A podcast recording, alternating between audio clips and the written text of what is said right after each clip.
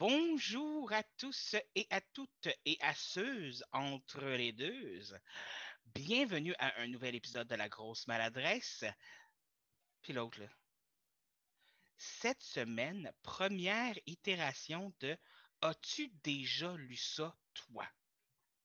Mais quel est le premier livre dans lequel nous allons tenter de découvrir l'âme?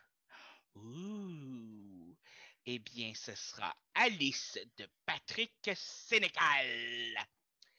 Mais comme j'aime pas ça parler tout seul parce que parce que j'ai le droit, tout simplement. Eh bien, j'ai avec moi un invité qui a aussi lu le livre. C'est pratique quand vous parlez d'un sujet que la personne savent et connaisse le sujet. Et donc, je vais demander à mon invité la question qui tue. T'es qui, toi? Je suis un humain jusqu'à preuve du contraire. Jusqu'à preuve du contraire. Hmm. Jusqu'à preuve du contraire. Ça veut-tu dire que si j'engage quelqu'un pour faire une autopsie, on pourrait avoir une preuve du contraire? Je veux dire, si je meurs un jour, Ah, parce que tu veux être mort pour la journée de ton autopsie? Sais-tu, ouais, non, mais j'avoue que ça pourrait être le fun d'être invité à ce party-là, tu sais, comme, Mhm. peut-être qu'on pourrait faire buffet style. Exactement. Comme, tu sais, c'est, comme euh, couper un morceau de Joe puis partir avec une liqueur, je sais pas. Tu c'est, comme super interactif comme party. Eh oui, c'est un funérail, mais tu pars avec un morceau du perso- de personne que t'enterres. Oui, mais il y a certaines tribus qui faisaient la même chose, mais qui mangeaient leur mort. Écoute, Mhm. c'est pas si grave que ça quand on y pense. Là. Il y a quelque chose, il y a quelque chose de poétique. à Non. Je, non, j'aimerais pas avoir un petit bout de toi chez nous. Je sais pas, je trouverais ça bizarre. Fair. Sais, c'est comme tu te réveilles le matin, tu as comme un petit doigt pourri sur ta tablette, genre comme. Ou, ou, ou, ou tu prends ma main puis tu fais comme une espèce de main de singe, là, comme dans les espèces de trucs d'horreur. là. Ah ouais, comme une main toute séchée, genre. Oui, Puis je la mets en forme de fuck you. oui. Oui, excusez. OK, bref, on est parti dans un délire euh, vraiment pas rapport. Je suis vraiment désolé. Donc, euh, Mais, mais toutefois, très dans le ton du livre. toujours, Ah. toujours. On- moi, j'aime ça rester d'un ton. Euh, donc, euh, on va parler de Alice. Oui. Alice, A-L-I-S-S. Écoute, moi, j'ai pacté mon livre. Peux-tu le montrer pour les gens qui nous regardent au visuel, s'il te plaît? Alice de Patrick Sénécal. Donc, euh, avant qu'on embarque euh, dans le livre, on va parler un petit peu de c'est qui Patrick Sénécal. Pour les, les personnes qui ne sauraient pas, Patrick Sénécal, c'est un auteur québécois qui est un spécialiste des livres d'horreur. Donc, euh, euh, il a écrit quelques romans comme 51 50 rue des Ormes, Le Passager, Sur le Seuil, Alice, Les Sept Jours du Talion, Oniria, Le Vide, Elle.com, euh, La série des Malfats, Contre Dieu, L'autre reflet, Il y aura des morts, Ceux de là-bas, Flo. Finalement, je viens de tous vous nommer les livres qu'il a écrits. Donc, il a écrit ces livres-là qui sont tous plus ou moins des genres différents ou qui se rallient à l'horreur d'une façon ou d'une autre. Il est souvent référé comme le Stephen King québécois, je pense. Oui, effectivement, euh, souvent, et, et on, on considère qu'il est le Stephen, Stephen, Stephen, Stephen, Stephen, Stephen King. Stephen. Et moi, j'ai toujours dit Stephen King, fait que je dois être un peu. euh, Ben, tu as peut-être raison, mais moi, je ne m'abaisserai pas à le prononcer de mal. Ben, c'est comme, c'est comme les, les, les gens quand ils prononcent, qui disent Bernard Werber. Puis, asti que ça m'insulte parce que c'est Bernard Werber, son nom. Puis, genre, sais, comme. Puis, en plus, il essaye tout le temps d'avoir l'air super fancy. Comme, ah, moi, j'ai lu L'Arbre des possibles de Bernard Werber. Puis, moi, dans ma tête, ça fait, écoute, si tu veux péter plus haut que le trou, au moins prononce-les comme du monde. Il me semble que c'est un critère qui est très acceptable. Exactement. Donc, euh, tiens-toi là pour dire, Jonathan, si tu veux péter plus haut que le trou, dis les bonnes choses. Oui. Sauf que dans ce cas-ci, pour être honnête, on ne sait pas lequel de nous deux a raison pour Steven Stephen, mais on chicanera pas pour une prononciation.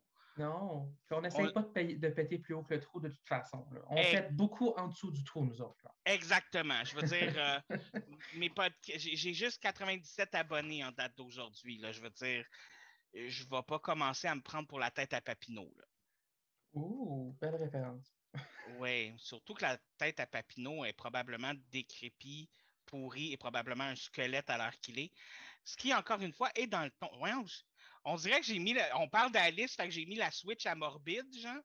Je, je, Désolé. T'appelles pas ça te réveiller, toi? Probablement.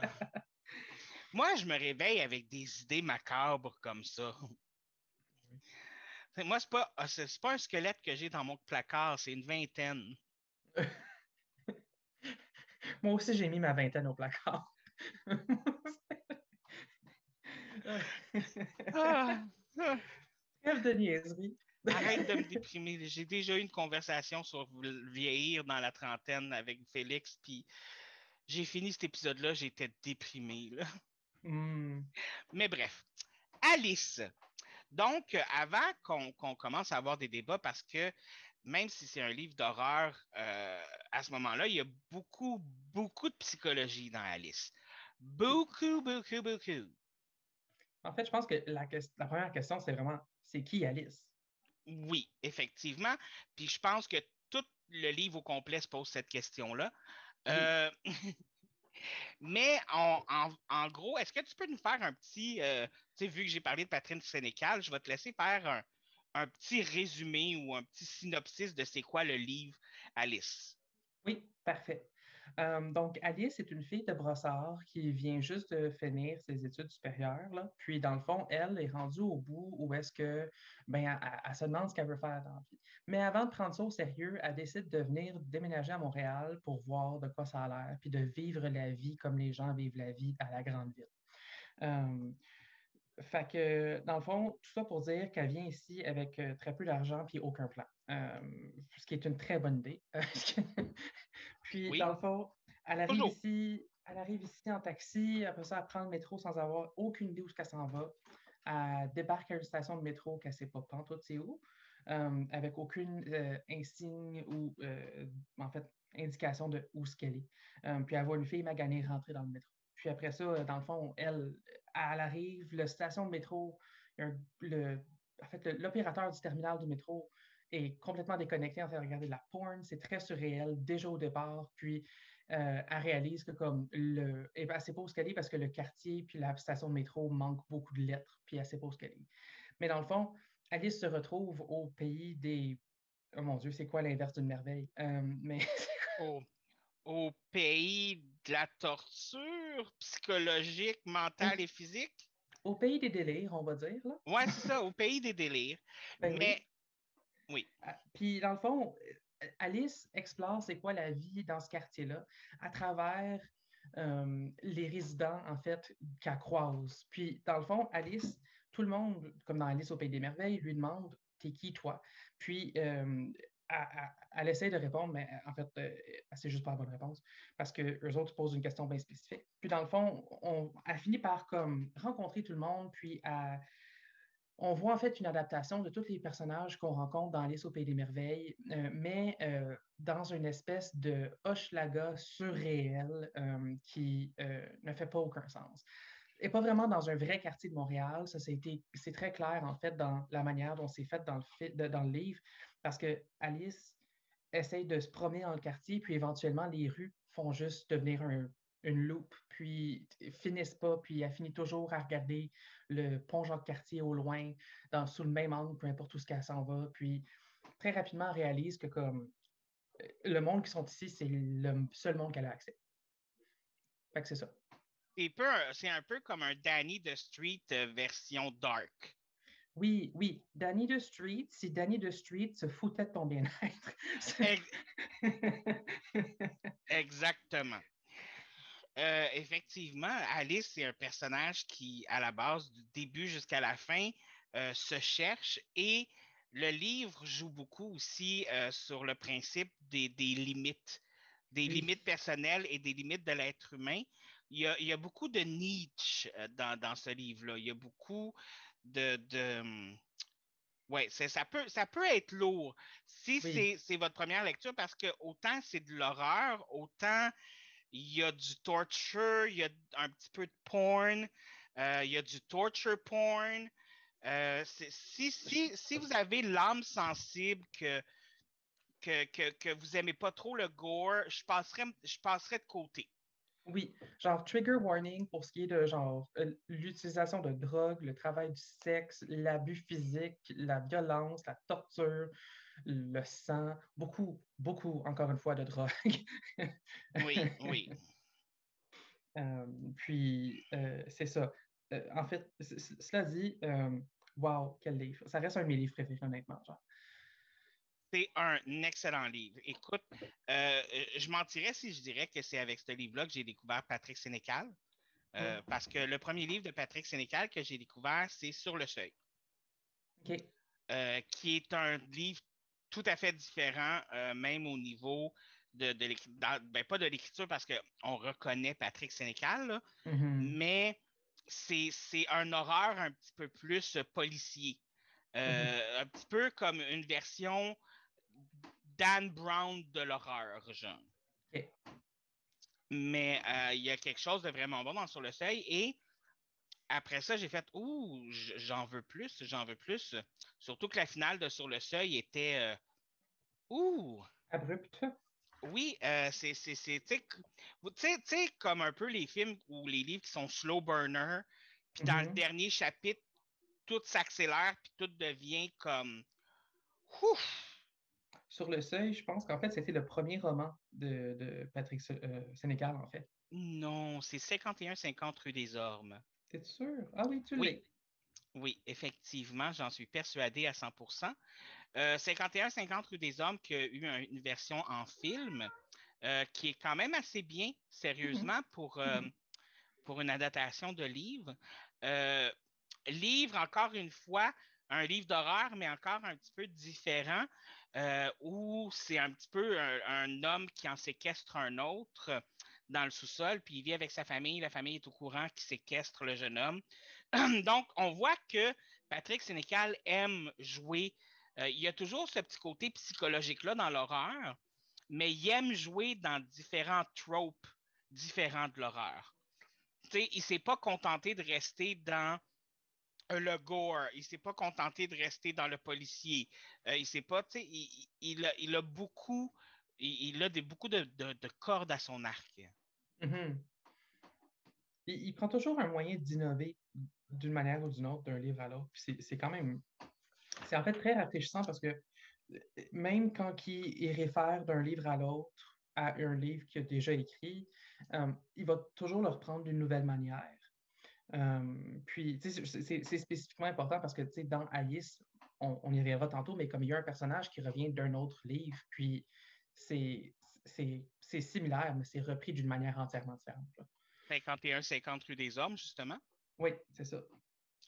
Euh, donc, oui. Euh, écoute, je ne sais pas trop par où commencer parce qu'il y en a beaucoup à dire sur le sujet que tu veux y aller par personnage? Parce que oui, je, je, pense, je pense qu'y aller par personnage, ça pourrait être intéressant parce que chaque personnage et chaque, euh, chaque personnage et chaque euh, personne qu'elle rencontre vont avoir un effet différent sur elle. Mm-hmm. Donc, c'est intéressant de voir ça aussi. Oui. Euh, en fait, on pourrait commencer tout d'abord par Charles, euh, la raison pour laquelle elle débarque à ce métro-ci, euh, de tous les métros, c'est parce qu'il y a un homme visiblement stressé qui échappe son portefeuille puis qui sort à cette station-ci. Euh, Charles, qui est notre, notre remplaçant pour le lapin blanc. Oui. et tout aussi stressé. Mais Charles est un mathématicien qui était tuteur à Londres, si je ne me trompe pas. Oui. puis, il est disparu. En fait, il a il s'est échappé de sa vie à Londres pour venir ici à, à, Wonderland, en fait. Là. Euh, puis, euh, ça c'est pas décrit immédiatement, spécifiquement, pourquoi est-ce qu'il s'est poussé de sa vie aussi rapidement, euh, mais c'est éventuellement dit que c'est parce qu'il y avait des relations inappropriées avec une de ses, de ses élèves. et donc, c'est fou.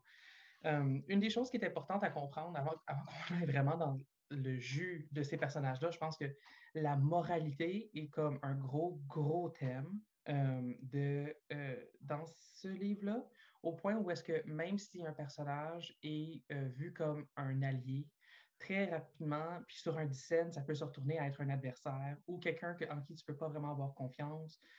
Puis quelqu'un qui va.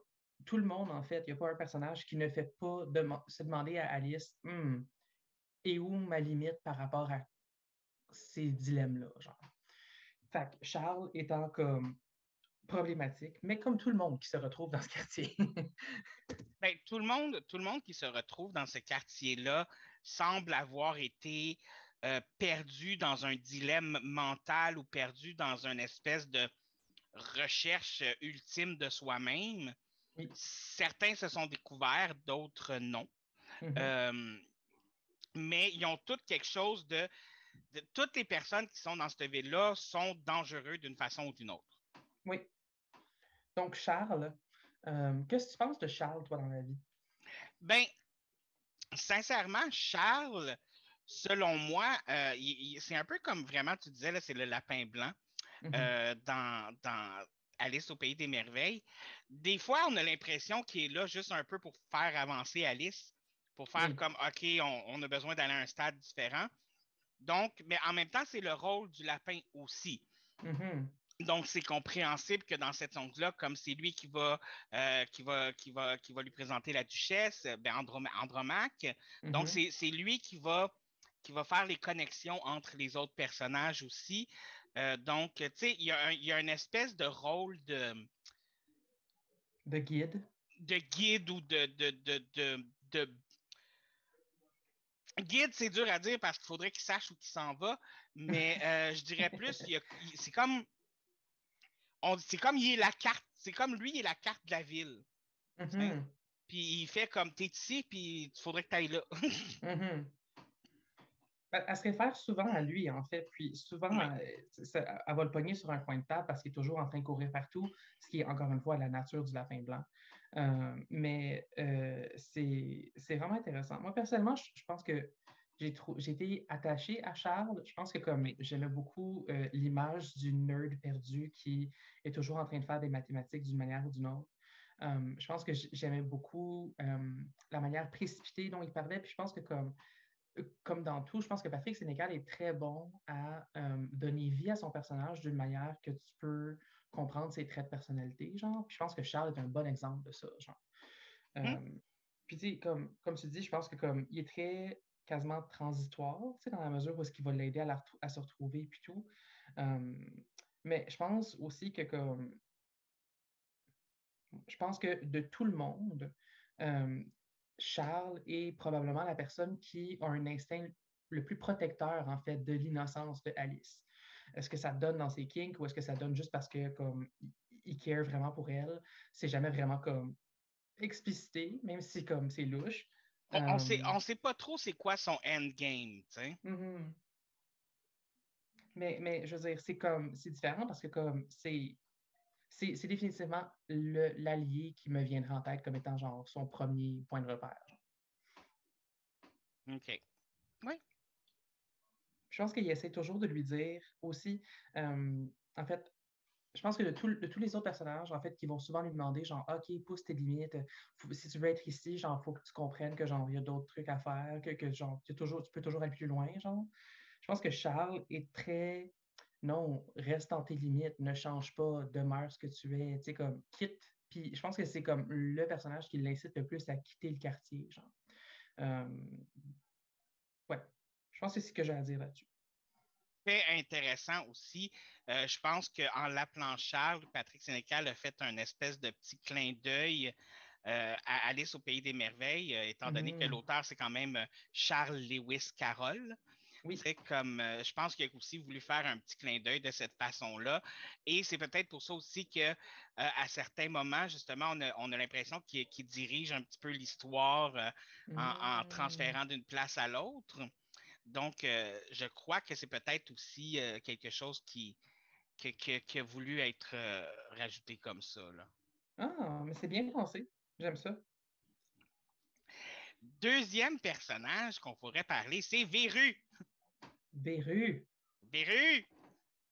Véru qui est en fait euh, l'équivalent de, en fait, de, la chenille euh, qui euh, fume tout le temps dans Alice au Pays des Merveilles.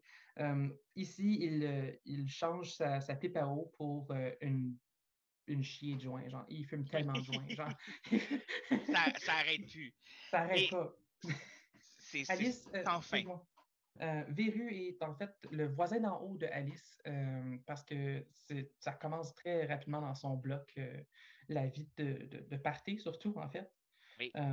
puis, ouais, Véru est un, est un gars qui est décrit comme ne bougeant jamais de où ce qu'il est. Il est toujours assis dans le même point de son appart, il ne se lève pas.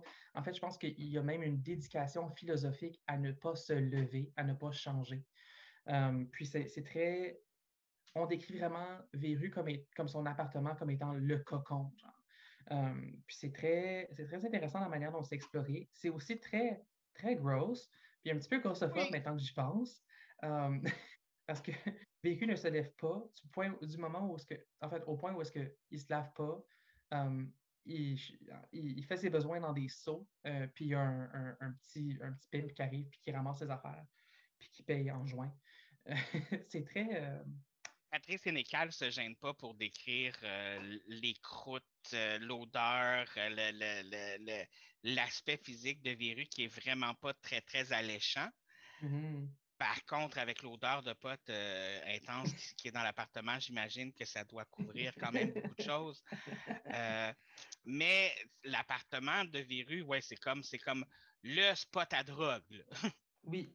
C'est aussi là où il y a comme beaucoup de parties quand c'est pas dans les bars, genre. Comme je pense qu'il y a comme trois gros parties dans, dans, ce, livre-là. Puis comme le vrai parti, c'est vraiment comme le premier, c'est là. C'est aussi le, lieu, en fait, où que Alice est exposée aux premières drogues. Euh, dans euh, les. Euh, il y a trois drogues principales dans ce. à, part le pot.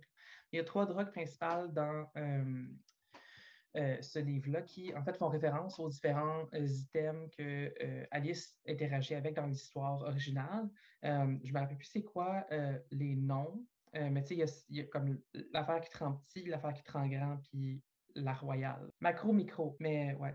La micro, en fait, qui, qui est un c'est comme très, une drogue très introspective qui te fait littéralement sentir très petite, comme si tu étais genre à terre en fait, l'image qui me vient en fait quand je pense à la micro, c'est en fait justement quand elle est au parti de Véru, puis qu'il y a comme, il y a comme avoir, commence à avoir une espèce de parti de, en fait, il y, a, il y, a, de la masturbation publique et en groupe qui se passe, euh, et euh, je me rappelle euh, en fait très vivement où est-ce qu'Alice se décrit penser se noyer dans les vagues de sperme. oui, c'est oui, c'est assez, assez hardcore quand même.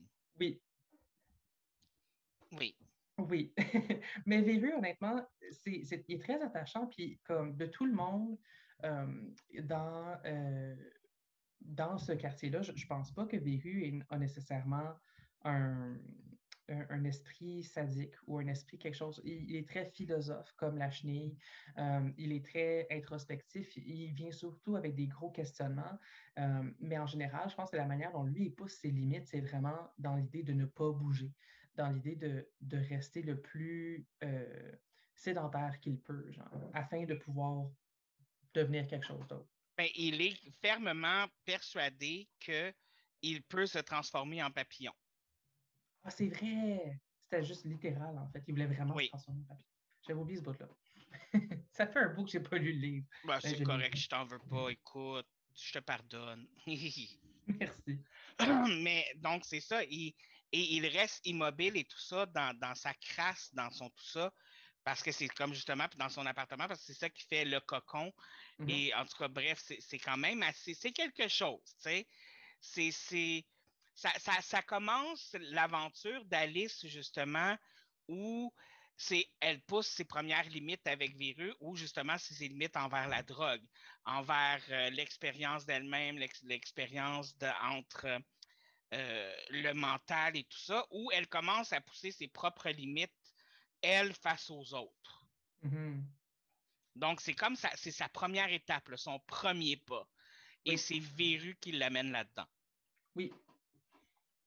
Puis, en fait, je pense que c'est la, Véru, c'est vraiment la première personne qui lui demande, en fait, t'es qui, toi? Puis je pense qu'à quelque part, c'est, c'est un des éléments déclencheurs qui fait qu'elle veut pousser ses limites, qu'elle veut essayer de prouver qu'elle est quelque chose, qu'elle est quelqu'un, genre.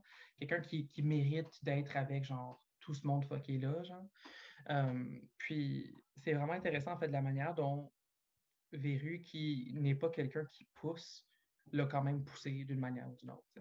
Oui, parce qu'il l'a poussé à essayer de prouver qu'elle avait sa place dans ce monde-là.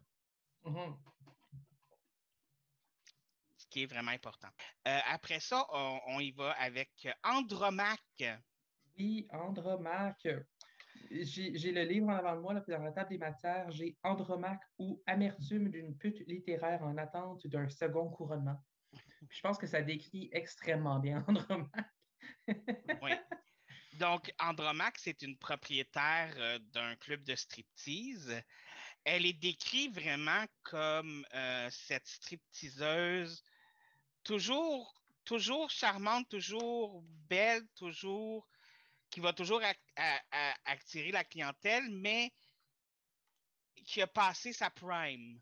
Oui, elle est vraiment décrite comme une femme dans la cinquantaine qui est encore très belle, qui a encore une très belle prestance, puis tout, mais qui et a toujours pas comme la brillance en fait d'une fille plus jeune puis qui a plus exactement la performance la plus excitante comme, comme elle avait dans le temps. Genre. Puis elle prend vraiment ça comme une insulte au point où est-ce que sa relation en fait avec toutes les, les danseuses qu'elle a dans son, dans son bar, c'est très euh, condescendant en fait, euh, pour s'agrandir elle-même. Genre. Puis euh, c'est vraiment intéressant. Andromaque, qui justement est notre remplaçante pour la reine, la reine blanche, oui. Oui. C'est vraiment intéressant, en fait. Andromaque est vraiment très. Euh, en fait, elle veut juste retrouver sa gloire. Euh, je pense qu'elle essaie de la vivre un petit peu à travers, euh, à travers Alice. je pense que c'est là, en fait, où est-ce que Andromaque elle va vouloir offrir beaucoup de soutien, puis essayer d'élever Alice, puis de dire Ah mon Dieu, tu as un talent qui est très, genre, euh, que j'ai pas vu depuis des années, tu es vraiment très bonne à danser, puis tu serais, serais captivante. Je pense que quelque part, c'est comme elle essaie de, de, pouvoir revivre en fait sa gloire à travers Alice. Puis Alice, elle, euh, voit un peu à travers son jeu, mais est très, très, très contente de se faire glorifier elle-même. Effectivement, ils ont, quand même une relation. Je pense que les deux sont conscients de la relation qu'ils ont euh, relativement à ça. Parce que euh, Andromaque était l'ancienne reine du quartier avant que la Reine Rouge arrive. Donc, euh, elle, est cette reine déchue-là aussi. Et ce qu'elle n'aime pas de la Reine Rouge, c'est ce qu'elle trouve vulgaire de la Reine Rouge. Elle trouve qu'il y a de la vulgarité dans ce que la Reine Rouge fait et ce qu'elle veut. Hmm. Tandis que elle, elle, elle, c'est comme une espèce de. de c'est, oui, c'est du striptease et tout ça, mais elle, c'est une recherche de l'art, une recherche de la beauté des corps, une recherche de, de, de du côté euh, sophistiqué des choses. C'est ce qu'elle hmm. essaye de faire, c'est ce qu'elle était et c'est ce qu'elle essaye de donner à Alice. Souvent, c'est noté en fait que son, club, son club a vraiment comme euh, l'apparence d'un temple grec, puis qu'elle porte toujours des toges, puis elle essaie d'avoir une espèce d'élégance de la Grèce antique, puis de choses comme ça, qui elle, essaie vraiment de, d'élever tout autour d'elle pour que ça, ça ait un certain standard, puis que ça, elle est très dans les apparences, en fait. Oui. Euh, puis, tu sais, je pense que ça vient surtout, en fait, du fait que, comme, tu sais, elle était la reine et elle ne l'est plus, mais je pense qu'elle veut absolument tout contrôler dans la mesure où ça paraît pas qu'elle n'est plus la reine, genre. Euh, puis en fait, ça, m'a fait penser à ça alors que tu mentionnes la Reine Rouge, mais euh, justement le talent de Alice de danseuse, tu sais, comme elle disait, genre, j'ai pas vu un talent comme ça depuis que la Reine Rouge est arrivée, parce que la Reine Rouge était elle-même, genre, une très belle, une très bonne danseuse qui travaillait pour Andromaque à ce moment-là. C'est ça, elle était l'élève d'Andromaque qui a surpassé le maître, si on veut. Oui. Oui. En fait, je, enlève tes guillemets, elle a surpassé le maître. Oui, oui, mais. En tout cas. Mais c'est, ça, c'est Andromaque qui, encore une fois, a poussé Alice a dépassé une limite qui est c'est à ce moment-là que Alice s'est mise à faire du striptease, quelque mm. chose qu'elle ne penserait jamais qu'elle allait faire, quelque chose qu'elle jugeait même à la base. donc, elle commence à faire du striptease dans le bar d'Andromaque.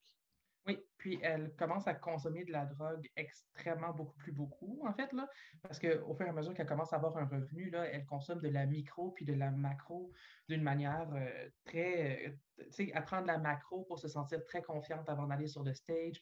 Après ça, dès qu'elle sort, elle prend sa micro pour redescendre. Puis c'est très. Elle commence à développer une routine qui est très centrée autour de sa consommation. Vraiment, vraiment très intensément. Euh, puis en fait, ça, je pense que ça nous mène très bien au prochain personnage qui est Chess, l'insoutenable légèreté d'un junkie hilar. Ah oui. Oh mon Dieu. Chess, vous l'aurez deviné, qui est le chat de Cheshire. Oui.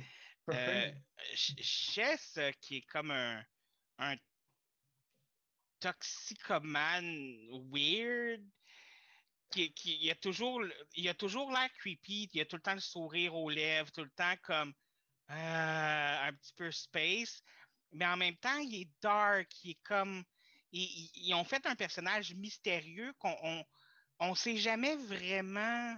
Je pense qu'on ne découvre pas vraiment c'est quoi qu'il veut, qu'est-ce qui est.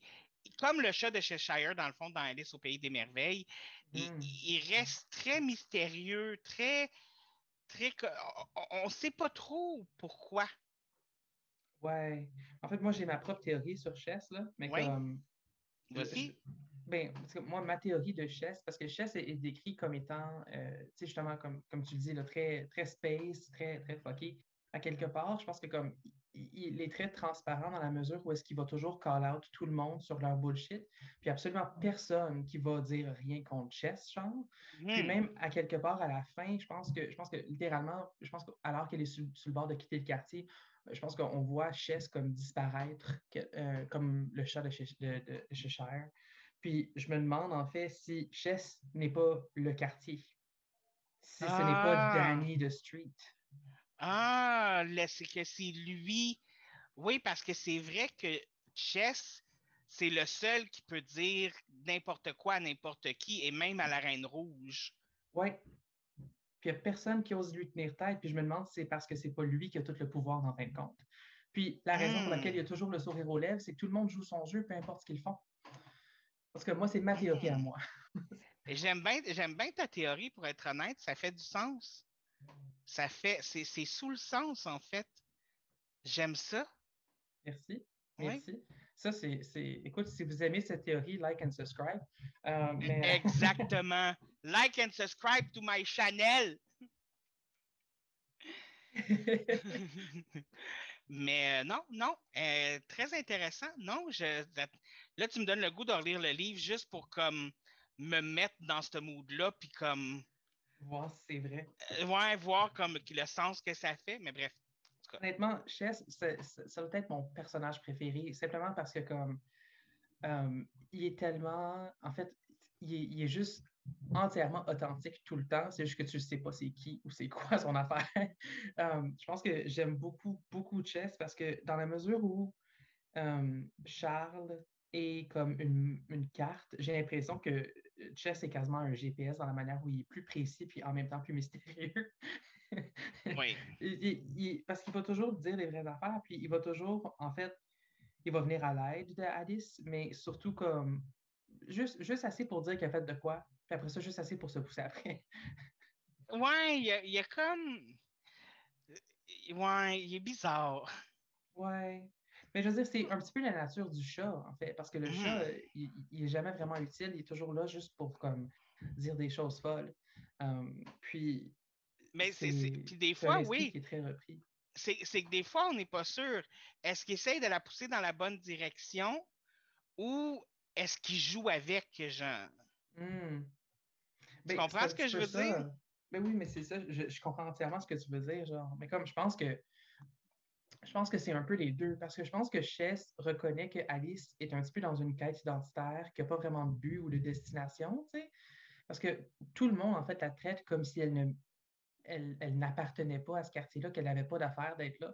Je pense que Chess euh, le voit en fait comme tout le monde, mais il ne va pas essayer de lui dire de partir, de lui dire qu'elle n'a pas sa place ici.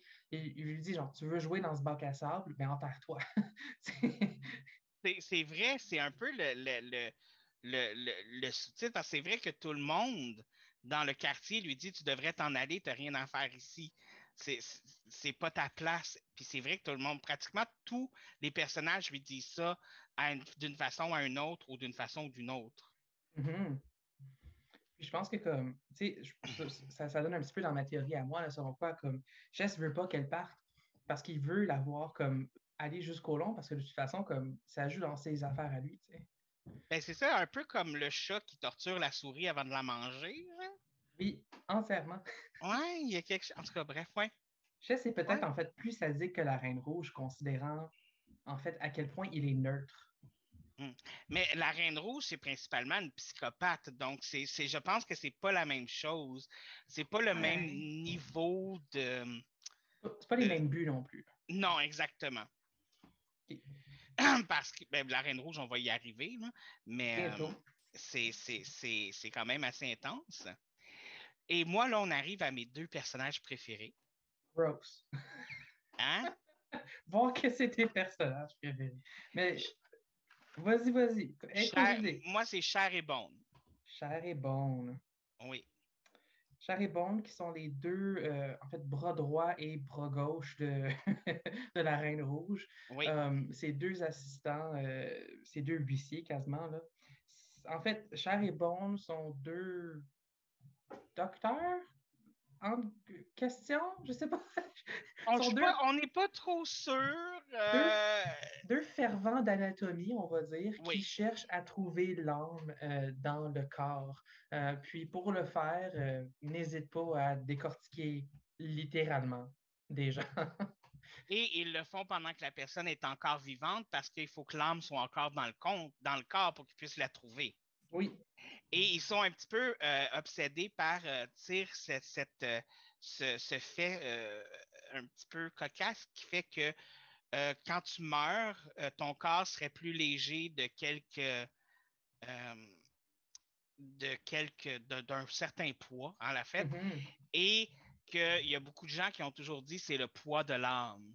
Mm-hmm. Et donc, eux sont toujours à la recherche de l'âme avant que la personne meurt. Et c'est, euh, vous l'avez deviné, le lièvre de Mars et le chapelier fou, euh, qui justement, les deux aiment boire du thé, évidemment. Et pendant qu'ils boivent du thé en dépeçant des, personnes, tout en cherchant euh, rapidement le, tic-tac de leur horloge dans le chapelier fou et le lièvre de Mars dans Alice, le tic-tac en, essayant de se battre contre la montre pour trouver l'âme. Oui. Le chapelier fou, est persuadé que l'âme se retrouve dans les os, euh, dans les os du corps. Et donc, lui, quand il fouille, euh, c'est les os qu'il tente de, fouiller, de, découvrir et de, chercher l'âme dans, ces euh, petites particules blanches qui parcourent notre corps. Alors que Cher, le lièvre de Mars, lui, il est persuadé que, vous l'aurez deviné, l'âme est dans la chair. Et mm-hmm. donc, euh, lui, c'est là qu'il recherche. Je tiens à mentionner que chacun des deux personnages porte bien leur nom, où euh, Bones, c'est un grand homme vraiment très mince et décrivent comme squelettique, qu'il y a pratiquement la peau sur les os et très, euh, très squelettique. Et euh, son partenaire Bond, qui est comme corpulent, qui est comme grassouillet, puis bon, bon, euh, bon bonhomme, comme on dirait. Ouais. Et évidemment, Cher et Bond sont aussi un couple qui, après avoir euh, découpé quelqu'un et ne pas avoir découvert l'âme, parce qu'évidemment, ils ne l'ont pas découvert, ont des relations sexuelles sur le cadavre couvert de sang. Oui, c'est très marquant. Puis, fun Oui, cette, scène-là m'a un petit peu perturbé. Je dois l'avouer. Euh, j'étais quand même un peu jeune la première fois que j'ai lu ce livre et je dois avouer que j'ai été un peu. Euh, oui, un peu, un peu euh, perturbé. très, très perturbé même. Mais bon, c'est de là que je suis devenu fou. Non, c'est pas vrai. Mais comme une autre chose, en fait, si je ne me trompe pas, je pense que Cher et Bone parlent aussi en couplet ou quelque chose comme ça. Il me semble qu'il rime quand il parle. Oui, euh, il parle toujours euh, en, je ne sais pas, si c'est en alexandrin? Je pense que oui. Parce qu'il me semble qu'Andromaque en parle, parce que ça, fait justement référence à ça. Oui, effectivement, parce que c'est toujours très poétique leur façon et ils complètent les phrases l'un de l'autre. Euh, toujours. Et je, pense vraiment que c'est en alexandrin. Euh, si on se trompe, dites-le dans la section en bas ou envoyez-nous un message, envoyez-moi un message qui dit Hey, grosse maladresse, tu te trompes, crise de cave, ça va me faire plaisir de le recevoir. Donc, euh, mais oui, ils ont cette poésie-là aussi, ce côté, mais en même temps, est-ce qu'il y a quelque chose de plus poétique que la recherche de l'âme? C'est vrai. Je veux dire, en fait, honnêtement, comme Char et Bond sont, une très belle paire. Autant qu'ils sont comme vraiment comme dans les vilains de genre sans équivoque dans, le livre. Je pense que comme à quelque part, je pense que se balance très bien, puis il ajoute beaucoup de choses à la dynamique du quartier, en fait. Euh, puis, euh, tu sais, je veux dire, ça, je pense que leur recherche de, pour l'âme fait beaucoup écho à juste la quête identitaire qui mène tout le monde dans le quartier anyway, genre. Oui. Je pense que c'est très intéressant. Et en même temps, tout le monde a peur d'eux parce qu'ils savent que si Charibon arrive pour les prendre, c'est leur fin. Oui. C'est eux autres le prochain dessert. C'est exactement. C'est eux la prochaine, c'est eux, eux, le prochain matelas. Oui. Euh, moi, ce que j'aime beaucoup de Cher et Bond, je pense que c'est cette poésie-là, justement, de la recherche de l'âme et tout ça, mais aussi, même si personnellement, je me serais posé la question avant, premier moment dans le livre où euh, Alice se pose la question jusqu'où je suis prête à aller? J'avoue que je me serais posé la question il y a à peu près trois personnages. Oui, moi, aussi personnel. Moi, je me serais posé la question à Véru, mais je veux dire, ça, c'est notre histoire, là. Mais euh, c'est parce que moi, j'aime pas ça quand ça sent mauvais. Mais. mais premier moment où elle se demande, OK, est-ce que ça vaut vraiment la peine de pousser mes limites? Parce qu'elle est témoin d'un de ces. Ouais, je m'en dire d'une de ses recherches d'armes. J'essayais de ne pas dire meurtre, tu sais. Euh, euh, de, ces, de ces salons de thé, là. C'est comme ouais, exactement. Un thé, oui. Elle a été euh, un petit peu témoin de ça. Et c'est le premier moment où elle se questionne. OK, est-ce que est-ce que j'ai une limite? Est-ce que j'ai dépassé ma limite? Est-ce que c'est ici que ça s'arrête ou est-ce que je continue? Mm-hmm. Puis en même temps, à ce, à ce point-ci, Alice développe une très grosse obsession de la Reine Rouge. Puis sachant en fait euh, que euh, la Reine Rouge avait travaillé pour Andromaque, puis que aussi sachant que Char et Bon sont les personnes les plus proches de la Reine Rouge, Alice se pose la question, oui, est-ce que j'ai atteint ma limite, mais en même temps, je suis si proche de mon but de rencontrer la Reine Rouge, de pouvoir avoir une invitation à son club exclusif.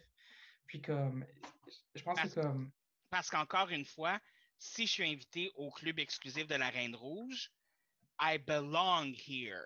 Exactement. Si je vais faire partie des résidents qui, avec qui je suis tout ami, parce que tout le monde est invité dans le monde qu'elle a rencontré. Excepté Véru, parce que Véru, je ne pointe pas, là, mais comme. dans le fond, c'est ça le gros problème d'Alice. C'est juste une fucking wannabe, genre. Je veux dire, c'est littéralement ça le thème du livre, mais. Excuse réalisation. Hey, Alice, là, penses-tu qu'elle voulait vraiment trop plaire au monde? Non, c'est très bien. à un moment donné, là, tu sais. Eh oui. Ah là là, pauvre petite fille. Mais elle a fait ses choix. Elle a fait ses choix. Puis en fait, on tombe rapidement à son choix, la Reine Rouge.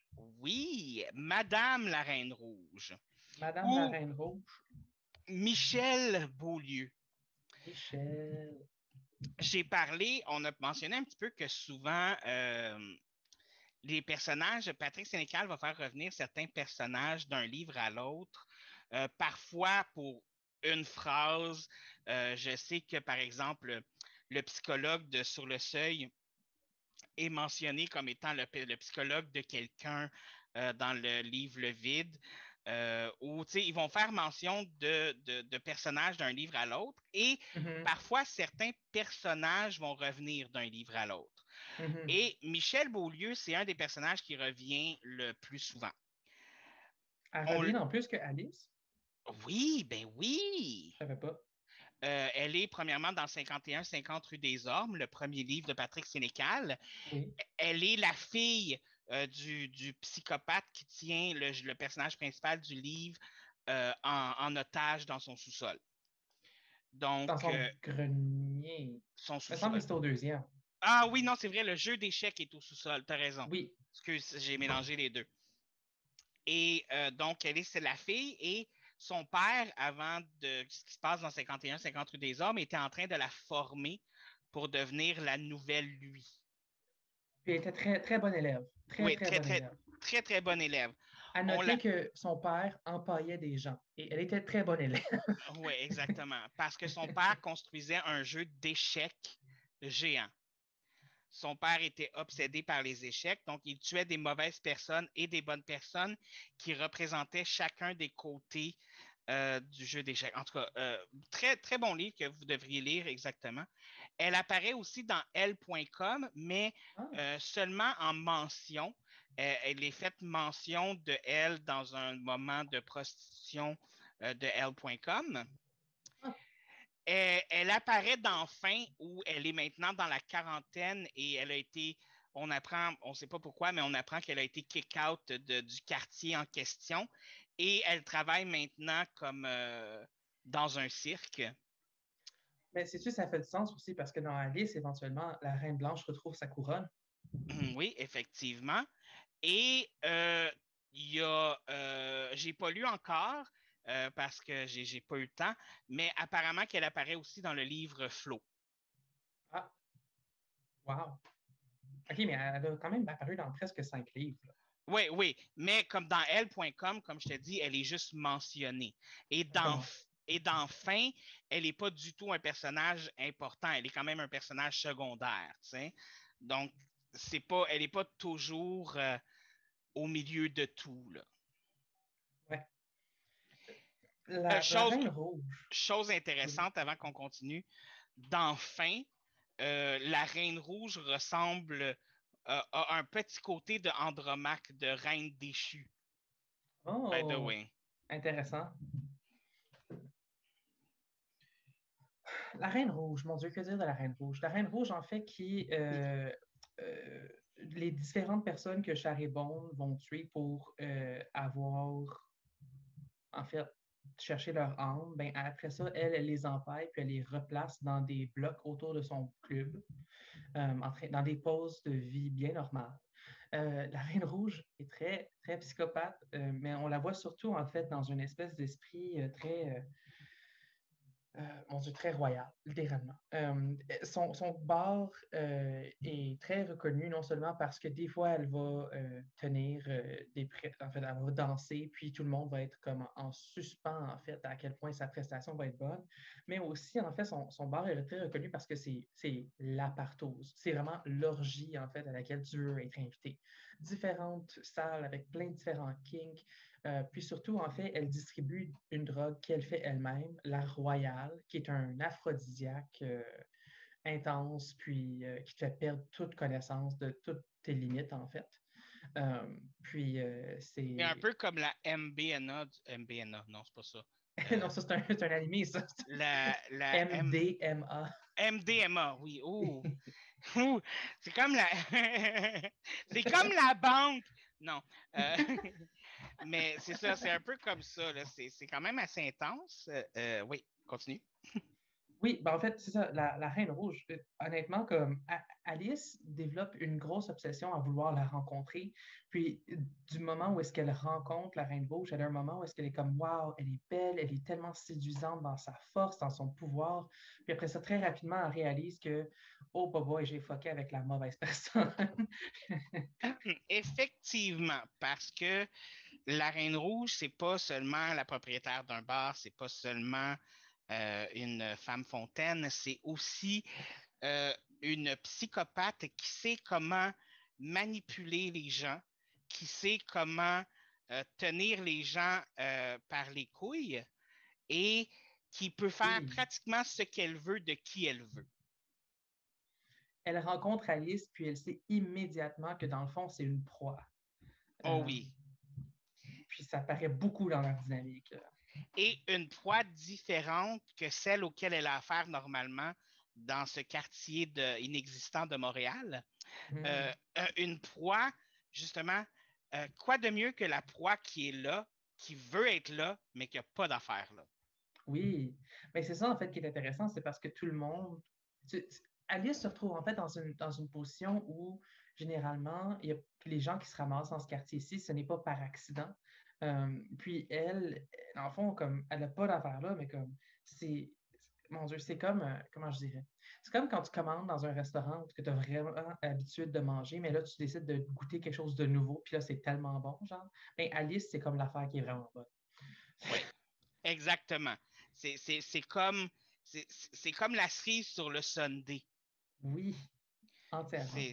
C'est les petits sparkles de couleur qui viennent d'arriver. Et euh, la Reine Rouge, effectivement, elle a tout ce contrôle-là qu'elle a gagné euh, de par l'éducation de son père, de par sa psychopathie et de par le fait qu'elle est capable de manipuler et de mettre tout le monde sous sa botte de façon éblouissante éblouissante. Oui, oui, oui. Et les gens boivent de la Reine Rouge, les gens veulent être aimés de la Reine Rouge, les gens veulent vénérer la Reine Rouge. C'est, c'est, c'est, elle est l'apothéose du quartier. Oui, tout, tout, tout, tout ce qu'on trouvait intéressant de Andromaque, tout sa, son charisme, toute la gravité qu'elle a autour d'elle, c'est des éléments qu'on retrouve comme fois 10 dans la Reine Rouge. Puis ça va autant dans les extrêmes positifs que dans les extrêmes négatifs, parce que Andromaque, autant qu'elle était belle, autant que des fois elle était colérique, puis elle pouvait lancer son bébé à travers la pièce.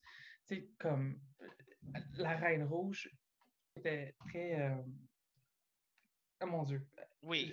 Elle a un gravitas, mon Dieu. Oui, exactement. Et avec elle, elle est très immature, elle est violente, elle est, euh, elle, est, elle est comme cet enfant qui peut, qui peut perpétuellement faire une crise. Oui. Et si elle fait une crise et que tu es, es, là, ben, tu n'es pas en sécurité. Ouais. En fait, ça, c'est quelque chose que, parce que, Alice apprend dans, des, des, coupures de journal qu'elle trouve, mais c'est vraiment quelque chose qu'on retrouve dans la personnalité de la Reine Rouge. Elle est encore très. Elle est encore cet, cet ado qui, est, qui est en fugue de ses parents, genre. Puis ça ben, apparaît dans son power trip, genre. Elle s'est enfuie quand son père a été tué et que arrêté par la police quand il a retrouvé le jeune homme dans le premier. Et elle est en fuite depuis ce moment-là parce que la police tente de la retrouver, parce qu'ils savent qu'elle participait. Ouais. c'est quasiment la même affaire que j'ai dit. Je sais pas pourquoi tu me corriges. ben, je sais pas, j'aimais ça. tu sais, des fois, quand un petit détail est différent, il faut que je le dise. Mais écoute, on, est quand même à environ 10 minutes de la fin du podcast. Euh, est-ce que, je peux me permettre de mettre une petite parenthèse? Oui, oui, oui c'est pas un personnage qui est vraiment comme super important. Par contre, je pense que c'est quelque chose qui se retrouve beaucoup dans l'esprit du livre. Mais la propriétaire de Alice, Madame Le Tendre, parce qu'il euh, manque quelques lettres dans son nom. Oui, la, la, serrurière. La serrurière, slash propriétaire, slash horlogère, slash beaucoup de choses, qui, Alice a toujours l'impression qu'elle doit la, elle serait capable de la replacer, puis on réalise que c'était une espèce de, pense, une espèce d'enseignante dans son ancienne école euh, primaire et tout, genre je pense que une chose que je trouve vraiment importante, en fait, de Alice, le livre, c'est que c'est vraiment à propos de la communauté. C'est pas à propos de Alice nécessairement, c'est à propos de explorer le quartier à travers tous ces personnages-là, comme nous, on vient de le faire en ce moment. Exactement. Et c'est quelque chose, elle explore la ville de la même façon et un peu dans le même mode qu'on vient de le faire ensemble. Et à partir du moment où elle rencontre la Reine Rouge, c'est là qu'il y a l'apothéose, la finale Mm-hmm. Parce qu'elle se, premièrement, elle, elle, elle, se met à dos la Reine Rouge pour je me rappelle plus trop quelle raison. Et elle se retrouve au milieu d'une tentative de, de, détrônage de la Reine Rouge par, euh, euh, je me rappelle plus son nom. Euh, non, c'est le colloque de Véru, là. Euh, le petit bum? Ouais, le petit bum, là. Je me rappelle plus de son nom non plus. Je peux checker. Euh, attends. Mario! Mario! Mario. Mario! Son ami Pouf. Oui. Mario puis Pouf. Puis qui sont aidés de Misha et Hugo, qu'on doit dire que c'est Tweedledee et Tweedledoo. Là. Oui. Euh, Misha puis Hugo, là. Oh my God. Hugo, qui est un, qui est un philosophe, un, un prof de philosophie, puis il fait juste parler de philosophie pendant qu'il vient. C'est très. euh, Ah, c'est, c'est, oui. Misha est pas mieux, là. Euh, et elle se retrouve au milieu de ça. Et là, réalisation, alors que certains personnages se font tuer violemment et alors qu'elle doit elle-même tuer quelqu'un pour se défendre, et elle tue la mauvaise personne parce mhm. que euh, la- le mari de la, de la femme en question, trop très drôle, l'homme s'appelle Mickey, la femme s'appelle Minnie, très très drôle. Euh, comme Mickey Mouse, Minnie Mouse. Bref, euh, elle tue Minnie pour se défendre et survivre pour, pour, parce qu'elle elle se rend- à ce moment-là, elle a réalisé je suis dans la marque, je dois m'en aller. Euh, et Mickey et Minnie sont chargés de se débarrasser d'elle. Et pour se protéger, elle tue Minnie, Mickey capogne les nerfs et tout ça. Et c'est là qu'elle réalise Ouh, peut-être que je devrais m'en aller, puis peut-être que c'était pas ma place ici finalement. Peut-être que à force de vouloir trop dépasser mes limites, j'ai été trop loin. Alors, tout le monde se, se bat dans le bord de la Reine Rouge, puis la tienne, en fait, en jugement. Puis tout le monde, en fait, témoigne du fait qu'elle n'a pas d'affaires ici. puis la Reine Rouge la bannit. Puis après ça, elle s'en va toute décollissée. Puis au, mesure, au moment où elle prend le métro toute décollissée, elle voit une fille innocente débarquer du métro. Time loop. Time loop, peut-être que c'est elle, ou peut-être que c'est peut-être que c'est l'image aussi que euh, Il y a toujours une fille innocente qui part et qui arrive. ouais, qu'il y a toujours, on va toujours être euh, similement témoin de la déchéance de quelqu'un d'autre, et pourtant on va suivre le même chemin. C'est intéressant que tu dises ça, genre être témoin de la déchéance de quelqu'un d'autre, considérant que le film, co- euh, le film, le livre commence et finit avec des témoignages de ses proches puis ses profs. C'est à quel point elle était Effectivement. donc bien smart et intelligente. Et on se rend compte justement avec le témoignage plus tard que euh, Alice a quand même bien vieilli, euh, qu'elle parle rare, qu'elle ne parle jamais de son séjour à Montréal. On se demande pourquoi. Euh, et euh, je crois qu'elle est maintenant, euh, je, je me rappelle pas, Elle travaille dans une firme d'ingénierie puis elle est dans une relation stable avec un dos bien normal, bien straight. Exactement. Et c'est là aussi que, tu sais, comme je disais qu'il y a un peu de Nietzsche et tout ça là-dedans, c'est que euh, Nietzsche a toujours été sur le principe du surhomme. Le, le principe de il faut être le surhomme dans la vie, il faut dépasser ses limites, il faut devenir le surhomme. Et souvent, les gens interprètent ça sur une façon de euh, il faut devenir sans cœur, il faut devenir méchant, il faut devenir ci, il faut devenir ça. C'est non. La raison pour laquelle Nietzsche dit qu'il faut se dépasser, devenir le surhomme et dépasser ses limites, c'est qu'à partir du moment qu'on a dépassé une limite, on le sait maintenant qu'elle est là, notre limite, et on n'a plus besoin de la dépasser par la suite. Mais c'est comme ça qu'on arrive à savoir de quelle trempe on est fait et quel type d'être humain on est. Ouais. Puis, je veux dire, à quelque part, je pense que quand tu vas toujours jouer dans tes limites, il y a un, une partie de toi qui veut. En fait, c'est se découvrir soi-même, mais il y a aussi une partie de toi qui va vouloir comme essayer de retrouver cet esprit-là, de vouloir redécouvrir ses limites euh, à quelque part dans ta vie. Je pense que ça fait aussi écho au fait qu'à la fin, dans, dans des témoignages, il y a aussi un bout où est-ce que elle et sa mère vont magasiner à Montréal, puis Alice veut reprendre le métro. Elle, puis elle a l'air déçue, puis soulagée de ne pas retrouver le quartier.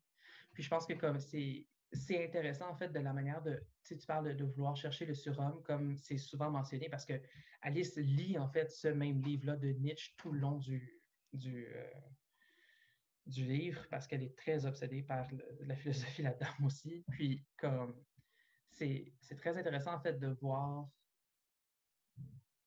en fait cette recherche-là. Et sincèrement, souvent, quand vous allez parler à quelqu'un qui a lu des Patrick Sénécal, souvent, le premier livre qu'on va vous mentionner, c'est Alice. Moi, c'est le premier livre que je mentionne. C'est- le premier livre parce que je crois encore aujourd'hui, selon moi, c'est son chef-d'œuvre. C'est. Il a écrit de très bons livres avant et après. Il a écrit de très bons livres avant et après. Je ne vais pas recacher parce que sur tous les livres qu'il a écrits, je pense qu'il y en a juste deux que j'ai pas.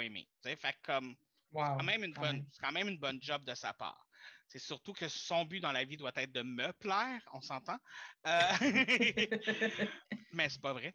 Mais euh, très bonne job, mais selon moi, c'est son chef-d'œuvre. Je, je, je pense qu'avec Alice, il a, il a, il a lui-même dépassé une limite euh, de l'écriture euh, que, que, personnellement, j'aurais jamais pensé lire un livre de cette, de, cette trempe-là.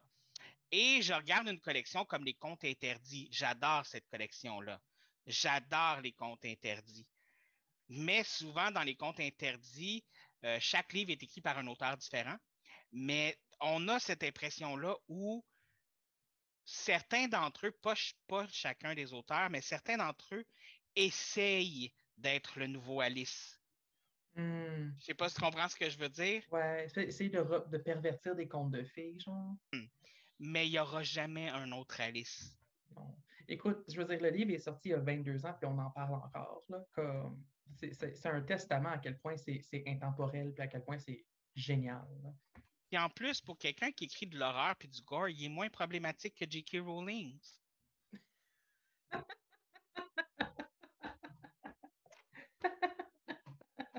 Écoute, je, tu m'enlèves les mots de la bouche. je, trouve, je, trouve, que c'est une bonne phrase comme pour presque finir le podcast. Au ben bout du compte, Patrick Sénécal est moins problématique que J.K. Rowling. Malgré tout le sang et les abus. oh boy. Mais écoute, euh, effectivement, comme je te l'ai dit, on arrive à la fin du podcast, mais on a toujours du plaisir quand on se parle. Et quand on parle de livres, le temps passe tellement vite. Comme tu le sais, Jonathan, moi, j'aime vraiment beaucoup, beaucoup, beaucoup finir mes podcasts sur un conseil slash recommandation de la semaine. Alors, est-ce que tu as un conseil slash recommandation de la semaine pour nous cette semaine, Jonathan? Oui, mettez des sprinkles slash des confettis dans vos desserts. Genre, ayez pas peur d'avoir un party dans votre bouche. C'est ce que j'ai retenu de Alice. Funfetti! Funfetti! Excuse. C'est des funfetti. Oui, des funfetti. Le monde va écouter mon podcast, ils vont dire Ah, mais ta gueule! funfetti dans ta face, man! OK. Euh... Comme dans le livre. va te la face. Euh, mais euh, moi, mon conseil slash recommandation de la semaine, ça va, ça va être le suivant. Euh, quand vous vous apprêtez à déménager dans les quelques prochains mois, assurez-vous que la boîte que vous avez remplie est assez solide pour ne pas briser quand vous allez la briser, la bouger. Oh non, tu péter une boîte. Moi, jamais. Franchement. Comment oserais-je?